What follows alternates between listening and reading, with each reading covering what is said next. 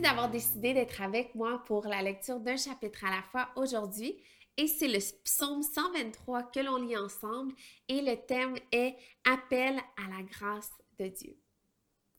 J'ai levé les yeux vers toi qui sièges dans le ciel. Oui, tout comme les yeux des serviteurs sont fixés sur la main de leur maître et les yeux de la servante sur la main de sa maîtresse, ainsi nos yeux se tournent vers l'Éternel, notre Dieu, jusqu'à ce qu'il nous fasse grâce.